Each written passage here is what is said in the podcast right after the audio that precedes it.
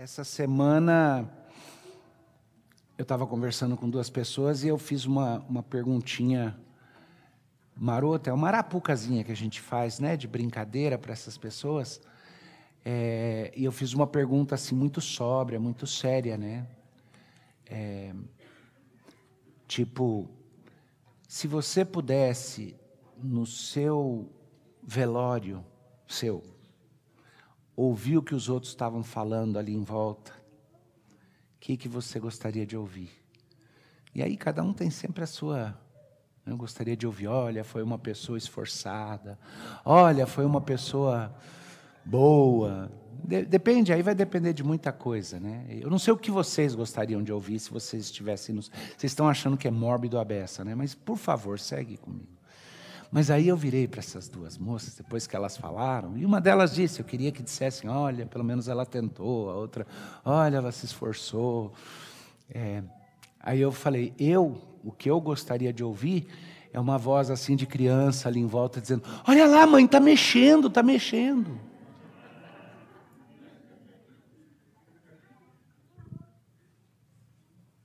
Melhor, né? Melhor vivo, né?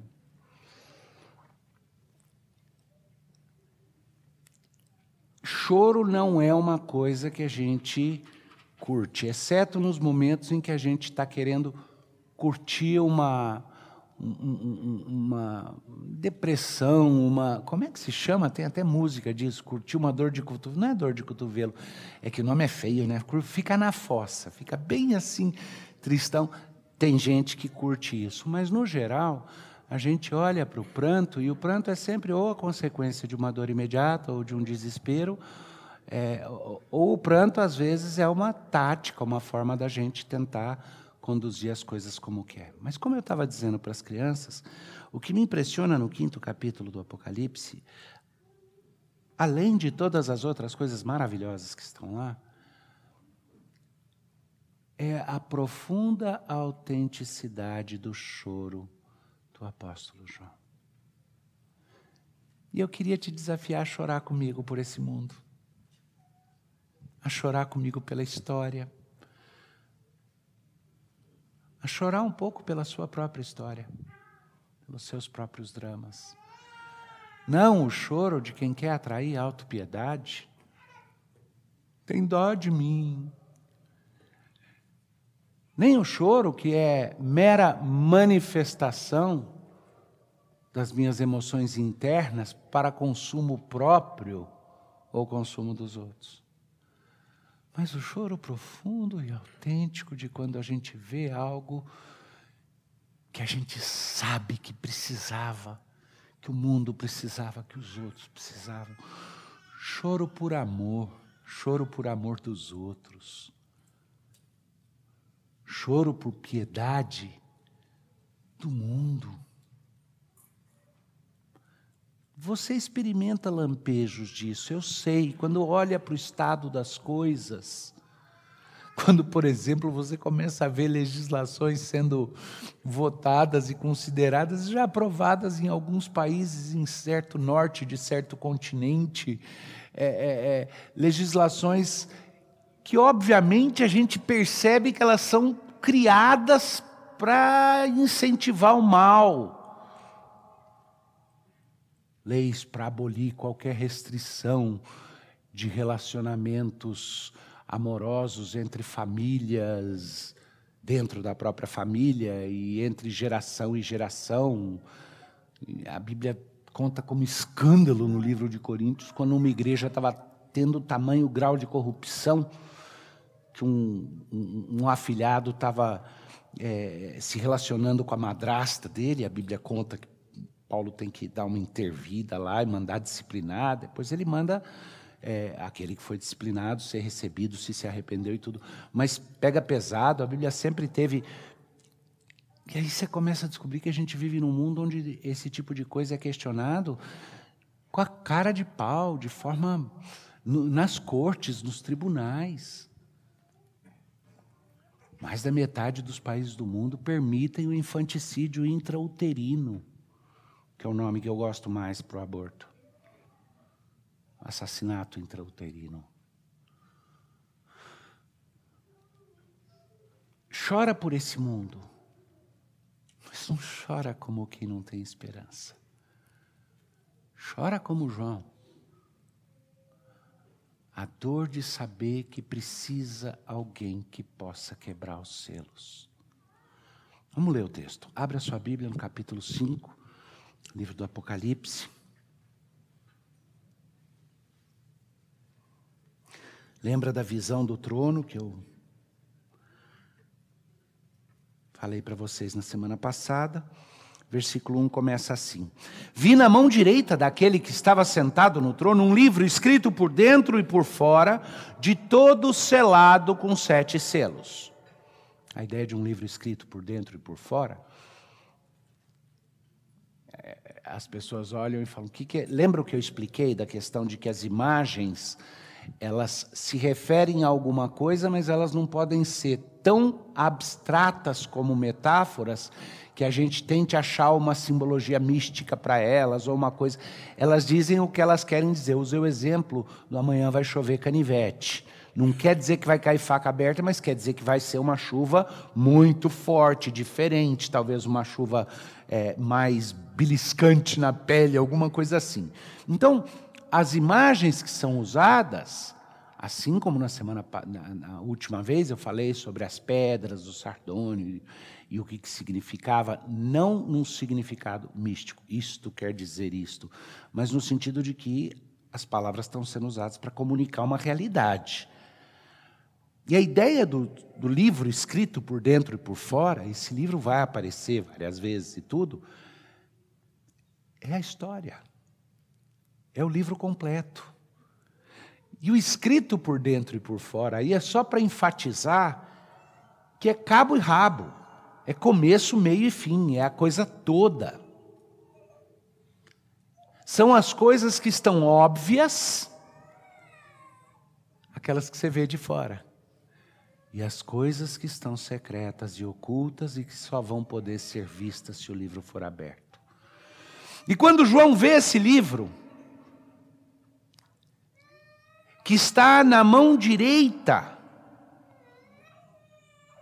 daquele que se assenta no trono, o Deus de todo o universo, e percebe que o livro está selado, ele está travado, ele não é qualquer um que vai poder desenrolar aquilo, que vai poder dar início, que vai fazer com que aquilo se cumpra.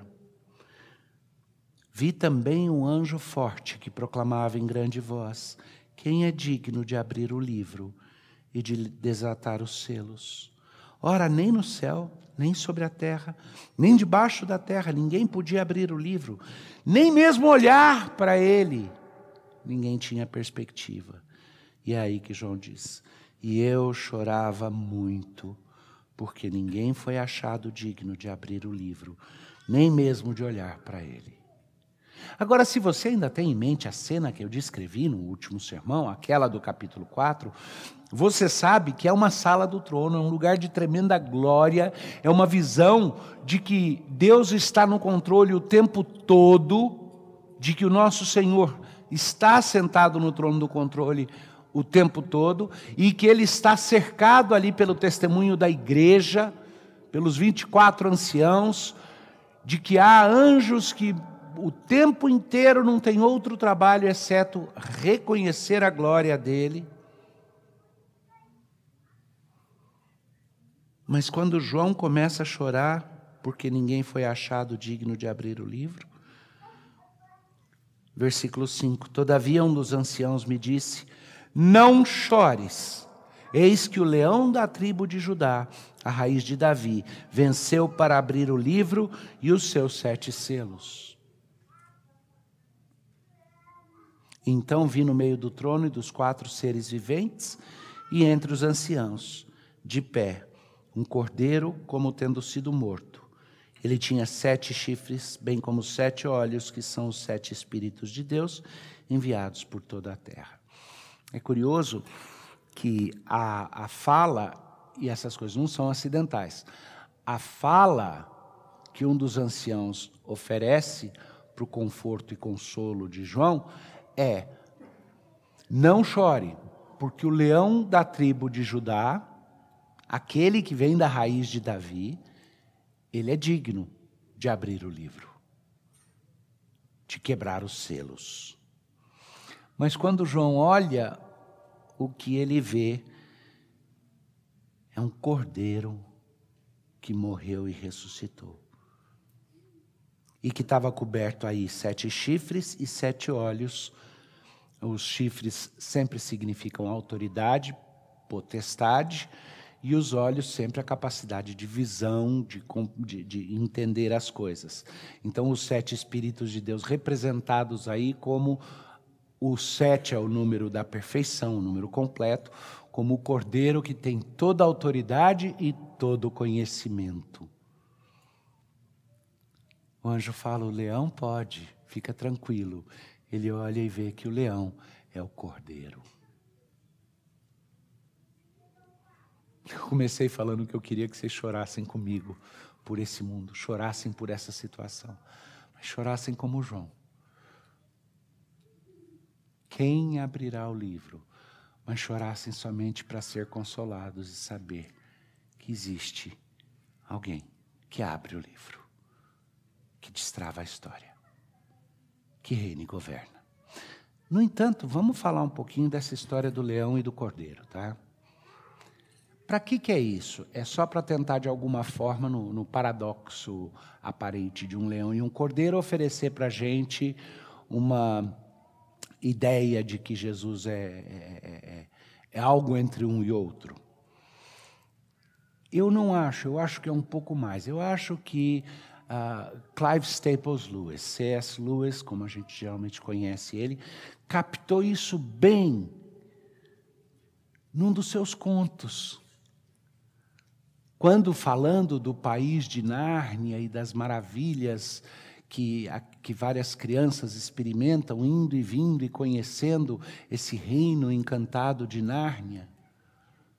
Mas é cheio de referências a, a, a quase que uma, uma mitologia fantasiosa, uma fantasia construída em cima de alguns conceitos cristãos. Mas há um lugar em particular que me toca profundamente. Eu creio, se não me falha a memória, que é no livro Navio da Alvorada, mas eu não tenho certeza. Se preciso for, eu checo depois para quem quiser saber. Mas ele tem um momento ali no qual uma menina é transportada para um reino encantado e ela se encontra num bosque maravilhoso e lindo. Relva verde, árvores bonitas, fresquinho. Não esse frio que está aqui, mas também não aquele calor que estava aqui seis meses atrás. E nesse bosque, ela sente grande paz, tudo está tranquilo. Só que começa a passar o tempo, ela começa a ficar com sede. E ela percebe, ela escuta o burburinho e ela percebe que tem um riacho de água cristalina e límpida ali no bosque. Um pouco mais além. Ela quase que sente o cheiro daquela água que poderia matar a sede dela. E ela tem muita vontade de chegar na beira do riacho. E com a concha das mãos, porque ela não vai fazer que nem na história da Bíblia vocês conhecem, né? A história de Josué, que nem aqueles que bebem que nem cachorrinho lambendo. Ah, não. Ela vai botar a conchinha e trazer água à boca. Ela está doida para beber aquela água. Mas tem um leão no caminho. E ela leva o maior susto quando o leão diz para ela: Filha de Eva, você tem sede? E apavorada, ela olha para aquele leão, dez vezes o tamanho dela, só a juba dele é enorme, a cabeça dele é enorme, cada dente é maior do que o maior dedo dela. E ela escuta o leão falar com ela, e o leão diz: Filha de Eva, você tem sede? Mas a sede é tão forte, ela diz: Eu tenho. E o leão diz: É meu riacho, você é bem-vinda para beber a água dele, pode beber. Mas ela olha e vê aquele leão enorme. Ela olha e vê que aquelas unhas do leão, cada unha é maior do que a mãozinha dela. Aquela juba parece feita de arame farpado, cada fio assim espetado. E apavorada, ela diz para o leão: Se afasta então para eu poder chegar até o riacho. E o leão disse: Não, o riacho é meu e eu estou te convidando para se chegar e beber água. Mas eu não vou sair do caminho. Você pode vir. E ela então faz a pergunta óbvia que acho que eu e você faríamos. Mas você, você não, né? A gente ia chamar de senhor, né? Um leão tão assim. Mas o senhor é mansinho? E o leão diz: Não, não sou. Sou conhecido como devorador de mundos. Então sai para eu beber água. E fica nessa luta até que finalmente a menina entende que ela vai morrer de sede e ela resolve confiar na palavra do leão que disse: Vem e bebe. E ela passa pertinho do leão, se agacha na beira do riacho e bebe a água. Sabe o que acontece quando ela bebe essa água? Ela olha para o leão e continua sendo um leão. Mas aquela juba que parecia de arame farpado agora parece feita da coisa mais macia que existe aqueles dentes enormes que ela morreu de medo pensando que eles podiam estraçalhá-la, de repente ela olha e fala: são os dentes que vão me defender de qualquer coisa que vier pela frente. Aquele leãozão que antes para ela só causava medo, agora traz segurança. Porque ela sabe que ela pertence àquele leão e que aquele leão é dela. É isso o cordeiro e o leão, porque Jesus Cristo, o leão de Judá, da raiz de Davi, perigoso sim, não é leão manso, guerreiro, que detém todo o poder, que atravessou o Egito como anjo da morte, que vai julgar tudo que foi feito nesse mundo que vai mandar a gente proclamar dos eirados o que foi cochichado ao pé de ouvido. Jesus Cristo, o leão implacável,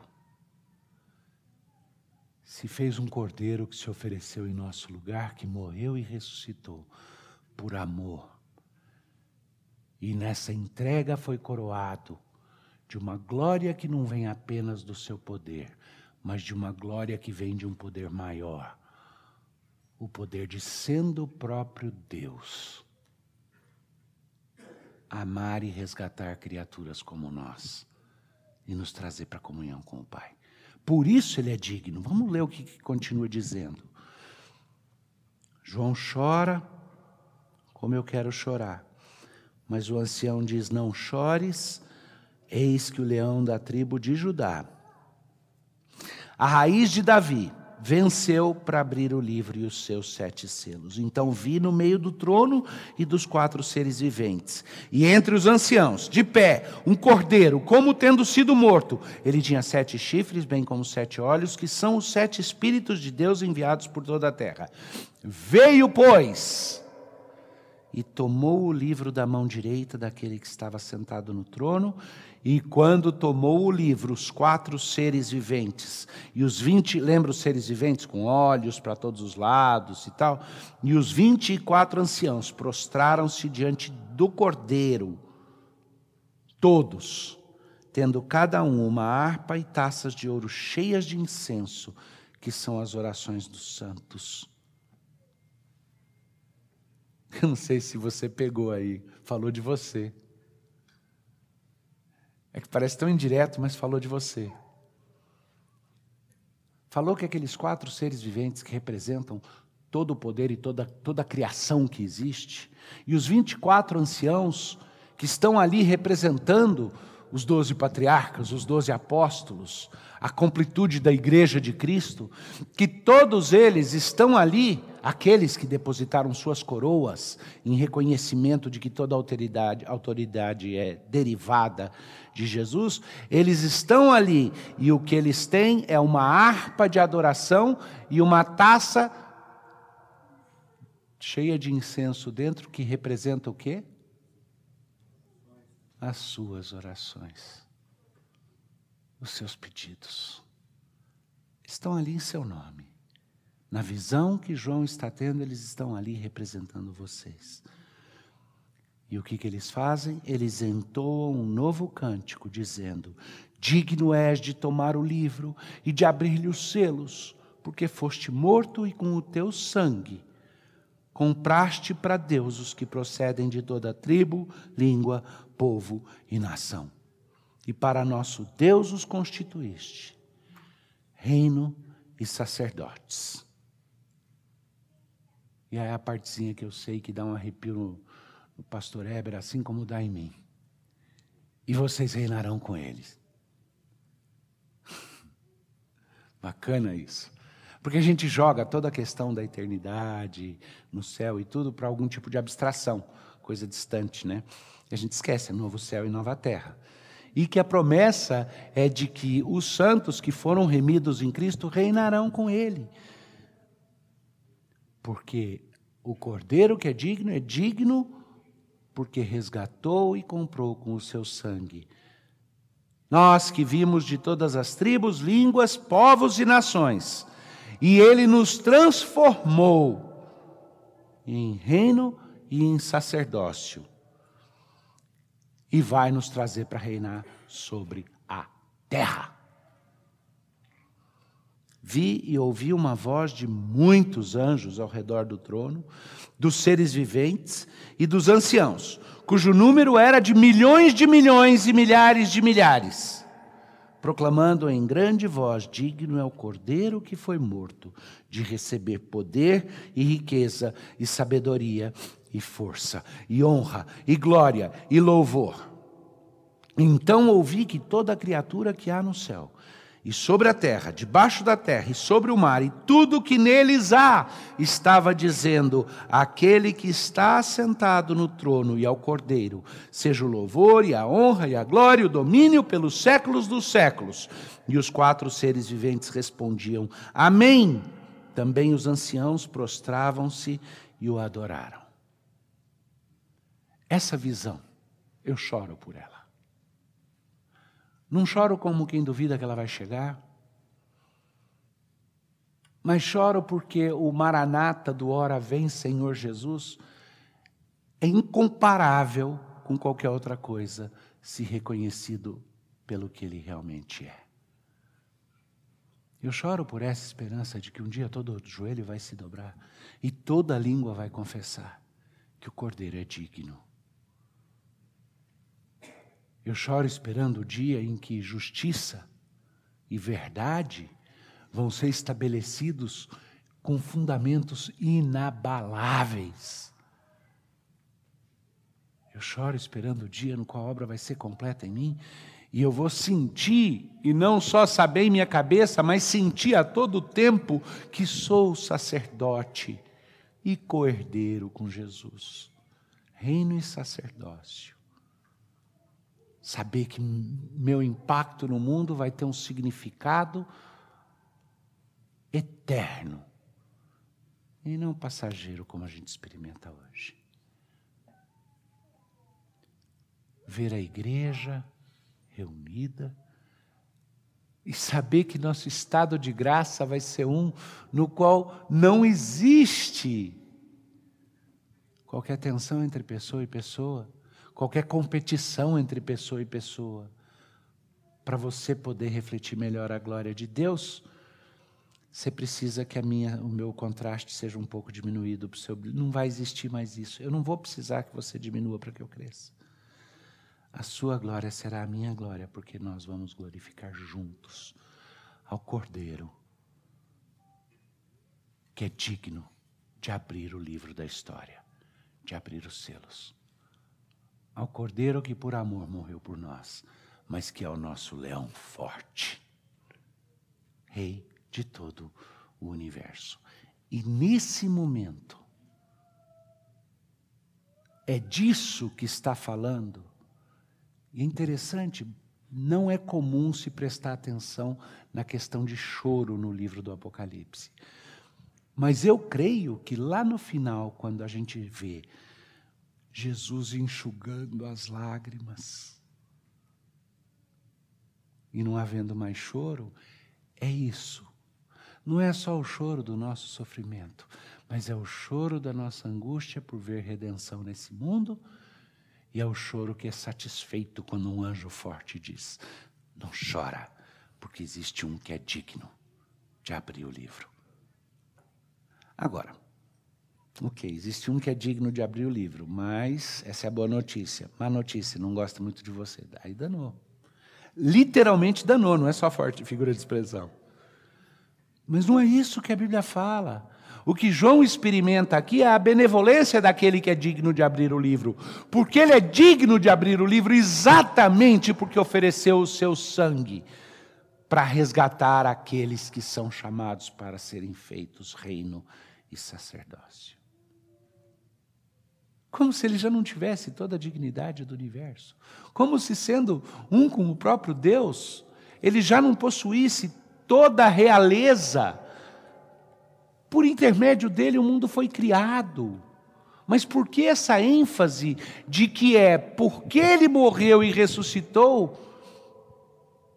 Porque essa atribuição, a conexão da dignidade dele de destravar a história com o sacrifício em prol daqueles que ele constitui reino. Porque isso foi escrito para mim e para você porque isso foi escrito para seres humanos como nós. E a gente precisa ouvir isso, que toda a dignidade que Jesus tem como Senhor do universo, como o próprio Deus, como alfa e ômega em todos os sentidos, para nós se manifesta como a dignidade daquele que em amor morreu e ressuscitou. Se fazendo primícia da ressurreição para todos nós que vivemos debaixo da maldição da morte, se fazendo paz para todos nós que estamos perturbados e conflitados, e enxugando até o nosso choro bom, quando ele responde: Eu abro o livro. Agora eu espero que isso deixe você preparado, empolgado para quando a gente estiver chegando lá no finalzinho do livro e eu for voltar a esse tema das lágrimas sendo enxugadas. Que Deus abençoe vocês.